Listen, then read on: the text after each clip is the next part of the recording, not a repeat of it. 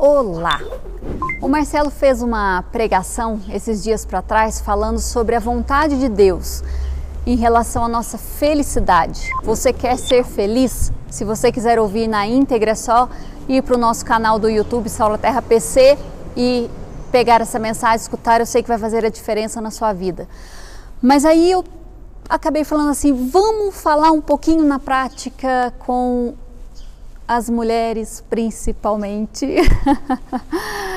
ai, ai, eu quero ser feliz. Então, saiba que a sua felicidade estará atrelada à vontade de Deus. Se você não estiver dentro da vontade de Deus, provavelmente você não estará sendo feliz na vontade boa, agradável e perfeita de Deus. Às vezes você até atinge uma vida boa, às vezes você até atinge uma vida agradável, mas a perfeição do que Deus tem para você, não é que você vai ter uma vida perfeita, que não vai acontecer nada de ruim, não, mas a sua, o seu contentamento é tão grande do que você está vivendo em Deus ali, a sua vida, que você é grato. Ah, o que acontecer de maior, de mais, é lucro. E se não acontecer também, se eu não ganhar na Mega Sena, tá tudo bem. Por quê? Porque Deus é bom o tempo todo. Então, preste muita atenção com o que você está vivendo, se isso está na vontade de Deus ou não. Como é que eu vou saber, Thelma? Leva para a palavra. Se a Bíblia fala honra pai e mãe, e você está desobedecendo seu pai e sua mãe, eu já te falo que você não estará vivendo uma felicidade íntegra da maneira que Deus queria para você. Thelma, mas meu pai não tem noção, minha mãe também, nossa, não, eles não, não vivem em outro mundo. Mas eu sei que eles querem o melhor para você, então se eles estão falando, escute. Se eles, agora, se eles estão fora da palavra, eles estão mandando você ir para um lugar, para um centro espírita que não está dentro da palavra de Deus, aí tudo bem, aí você não precisa obedecer a palavra de Deus ela fica em primeiro lugar.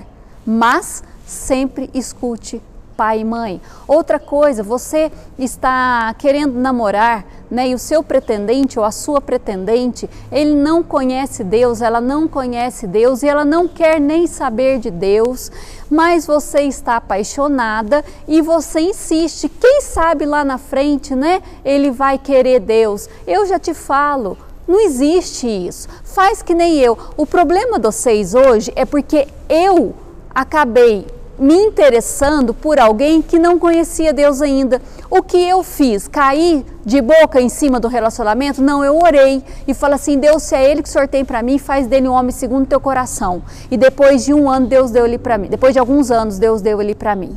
Então, presta muita atenção, porque se eu não tivesse passado por essa experiência, eu não falaria com tanta autoridade para vocês, entendeu? Mas quantas moças eu vejo se envolvendo com homens que não querem nem saber de Deus, não têm noção do que está escrito na palavra, e aí depois coloca um homem desse para ser teu cabeça, para tomar decisões para a família.